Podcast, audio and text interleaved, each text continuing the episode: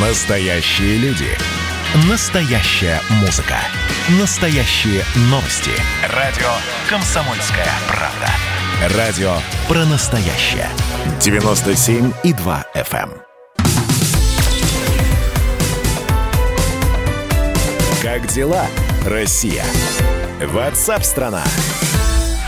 Главный санитарный врач Москвы Елена Андреева подписала постановление от вакцинации от коронавируса работающих э, людей, работающих в сфере услуг.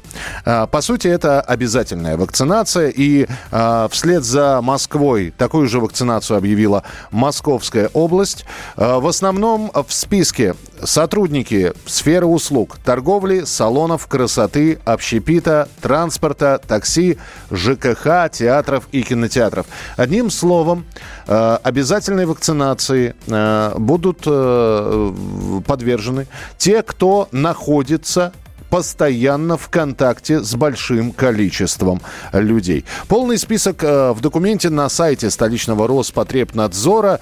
Ну и с нами на прямой связи Андрей Рогозин, директор Центра проблем финансирования Организации здравоохранения и финансового университета при правительстве России, кандидат медицинских наук. Андрей Васильевич, добрый день, здравствуйте. Добрый день. Ну, наверное, это единственный выход, действительно, учитывая сложившуюся ситуацию, вот объявленные каникулы длительные на этой неделе а, в Москве. а, и кто-то говорит, что это- об, об этом надо было еще раньше, в общем-то, э, задумываться, что сфера услуг э, должна быть каким-то образом, как барьер, поставлена при общении с покупателями, с потребителями. Что скажете? Э, Ну, объективно мы сейчас очень серьезно отстаем от остальных стран по уровню вакцинации. Да? Мы сейчас привили менее 10% населения, при том, что ну, такие страны, как Камбоджа, например, при- привили 17%, да, там Панама ощутимо больше привила людей, чем Россия и другие, ну, скажем так, не очень развитые страны. При том, что наша страна, в общем-то, первая действительно получила достаточно эффективную вакцину. Это, конечно, не может не огорчать. Поэтому обязательность, э, э, обязательность вакцинации, видимо, необходимый шаг, который, наверное, надо было начать и раньше, сказать. Вот. И хорошо, что сейчас э, к необходимости этого шага, в общем-то, руководители нашей страны приходят. Но, а, опять же, а, если люди будут отказываться, ведь с одной стороны она добровольная, действительно, с другой стороны это вынужденная мера, это необходимость, и здесь, э, ну та- так, не хочешь э, вакцинироваться, да пожалуйста, но просто тогда не будет допуска работы в сфере услуг. Это правильный подход?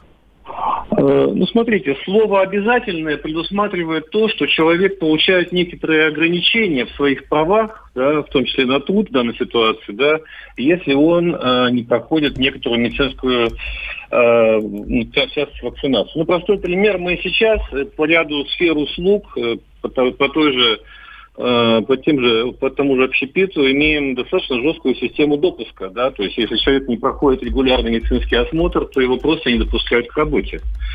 Вот.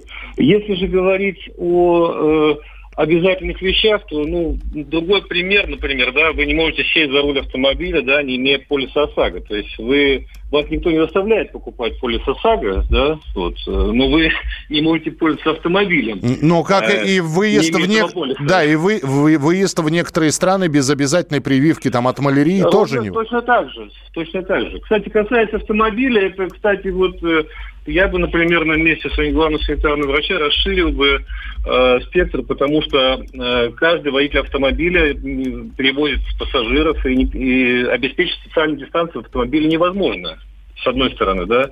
То есть, де-факто, э, например, водители было бы, было бы очень желательной целью для такой обязательной вакцинации, тем более, что есть кому проверять э, э, на дорогах э, наличие документов вакцинации, скажем так. А, ну, будем надеяться, что все это пройдет достаточно безболезненно, что часть людей уже привелась, остальные, в общем-то, сделают себе вакцинацию. Спасибо большое. Андрей Рогозин был у нас в прямом эфире, директор Центра проблем финансирования Организации здравоохранения, кандидат медицинских наук. Ну и о математике из Санкт-Петербургского государственного университета спрогнозировали пик заболеваемости коронавирусной инфекцией в России. Максимальное число новых случаев этой волны эпидемии может быть зарегистрировано в конце этого месяца, примерно 25 тысяч. Пик заболеваемости придется на середину июля. Тогда же число активных больных составит 580 тысяч человек, что превысит январские показатели. Это математические расчеты. Но и в Москве обнаружили новую разновидность коронавирусной инфекции, которая является измененным индийским штаммом. Мы про этот штамм очень много говорили, и Европа опасалась его, но уже и туда этот штамм попал. Сначала в Европу, теперь к нам.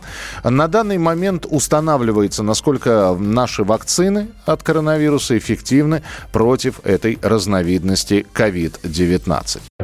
Горбачев уже давно не у власти, но все эти годы идет суд над ним. Судят жестоко, приговоры выносят размашистые, безапелляционные. Нередко расстрелять. И некоторые готовы лично этот приговор привести в исполнение. Здесь нет равнодушных. Судить Горбачева легко, понять его трудно. Так кто же он, Михаил Сергеевич, созидатель или разрушитель? Слушайте аудиосериал «Однажды в Советском Союзе». Невероятная история Горбачева. С понедельника по среду в 10 часов вечера по московскому времени.